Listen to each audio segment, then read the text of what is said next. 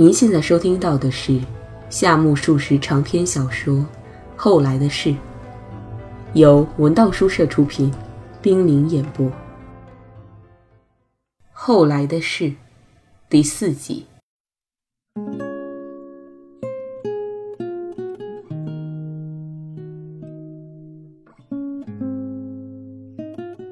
大概四十分钟之后，老人换了衣服，穿上裤裙，坐车到什么地方去了。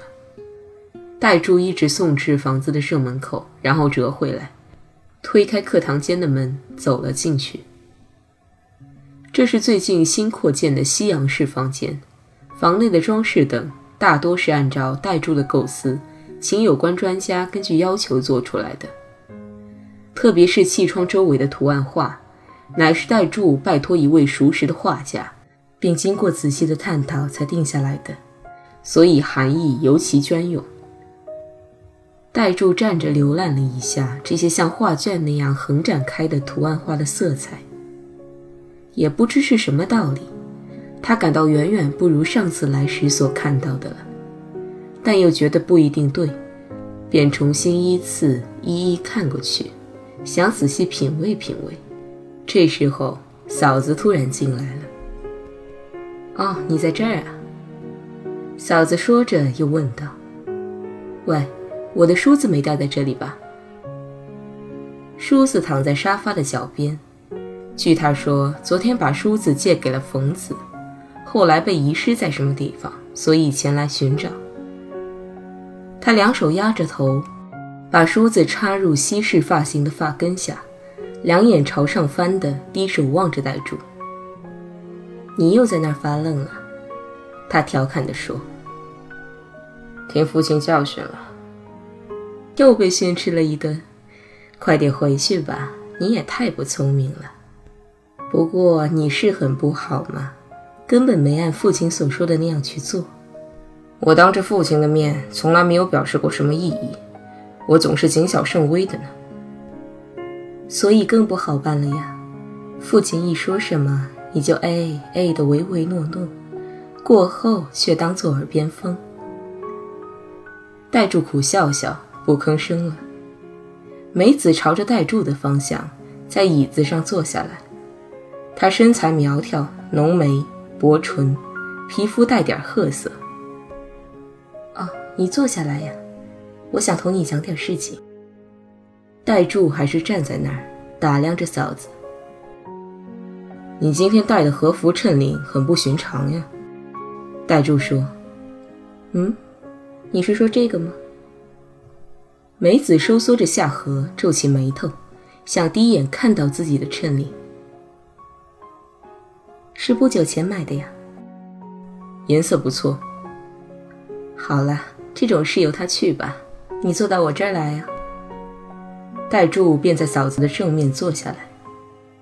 哎，我坐下了。今天究竟怎么挨课的？怎么挨克？实在不得要领。不过父亲要为国家和社会尽力效劳这一点，颇叫我感到吃惊。不管怎么说，他是从十八岁一直忠心耿耿地效劳到了现在呀。正因为如此，他才有今天的成绩呀，不是吗？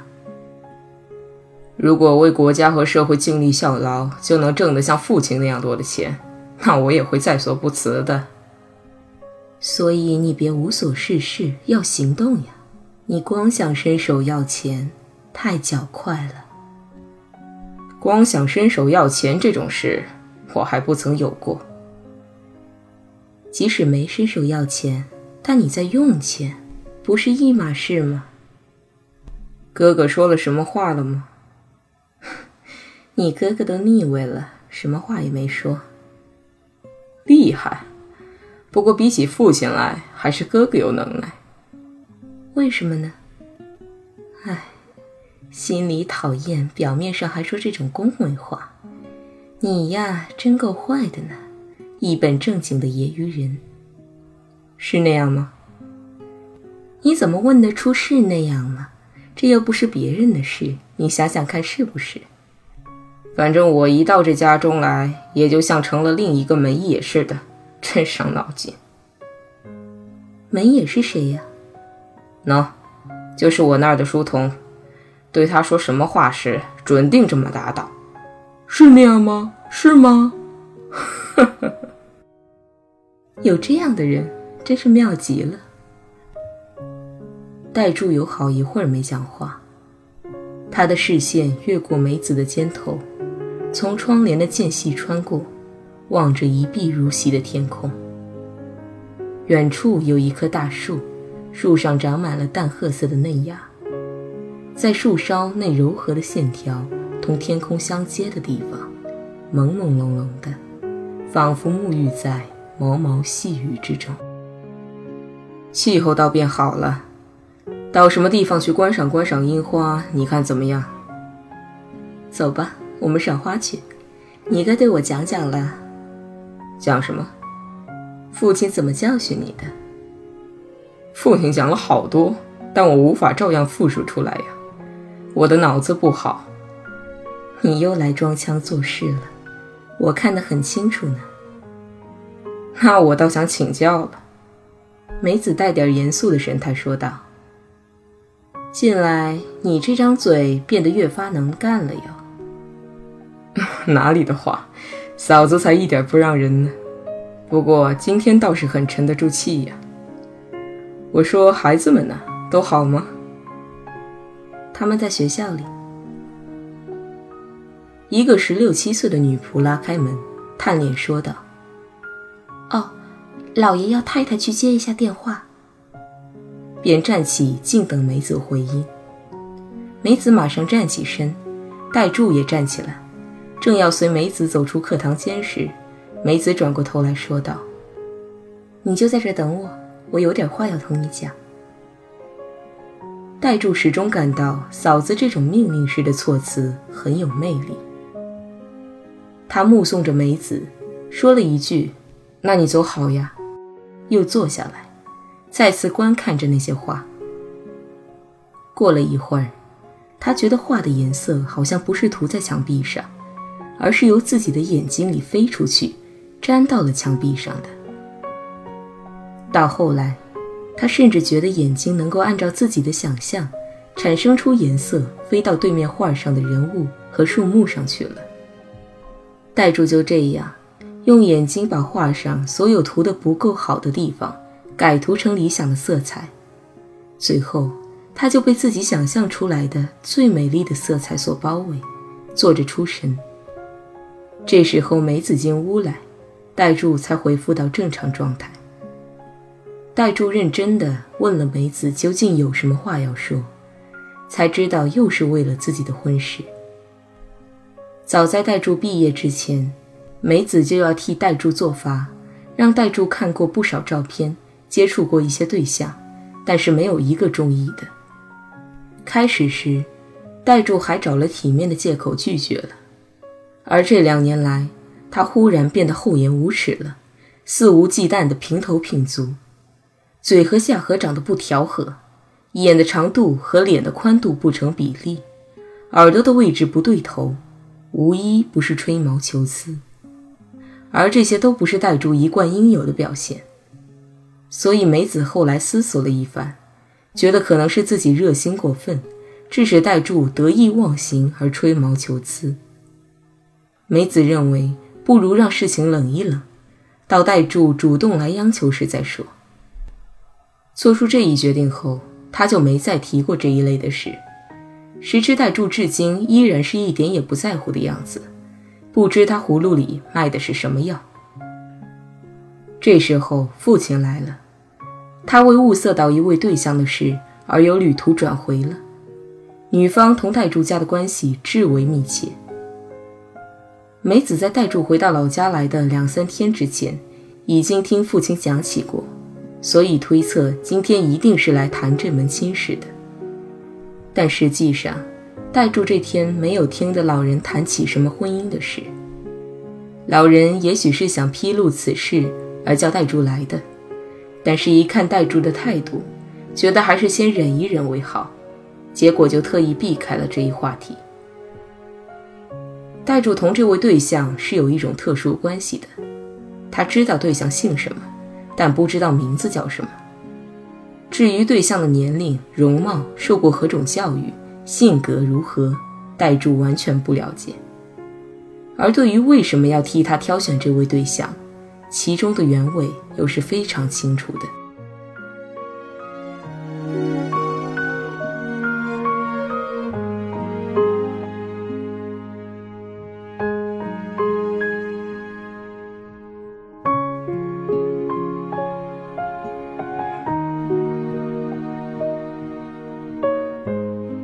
戴柱有个伯父，名叫直纪，他比戴柱的父亲大一岁，但个子要瘦小些。这兄弟两人的脸面和五官长得极相像，所以不知实情的人往往错以为他俩是双胞胎。当时戴柱的父亲还不叫德，而以小名程之敬为名字。直纪和程之敬的外貌酷似，气质上也不愧是同胞兄弟。除非特殊情况，当作别论。一般说来，只要不碍事，两个人总是形影不离，一起行动。上学同去，放学同回，看书则合用同一盏灯，可谓亲密无间。在直系十八岁那年的秋季，弟兄俩有一次遵父命到城边的等觉寺去。等觉寺是潘主的家庙，庙里有个叫楚水的和尚。同他俩的父亲是好朋友，所以父亲派弟兄俩送一封信给楚水。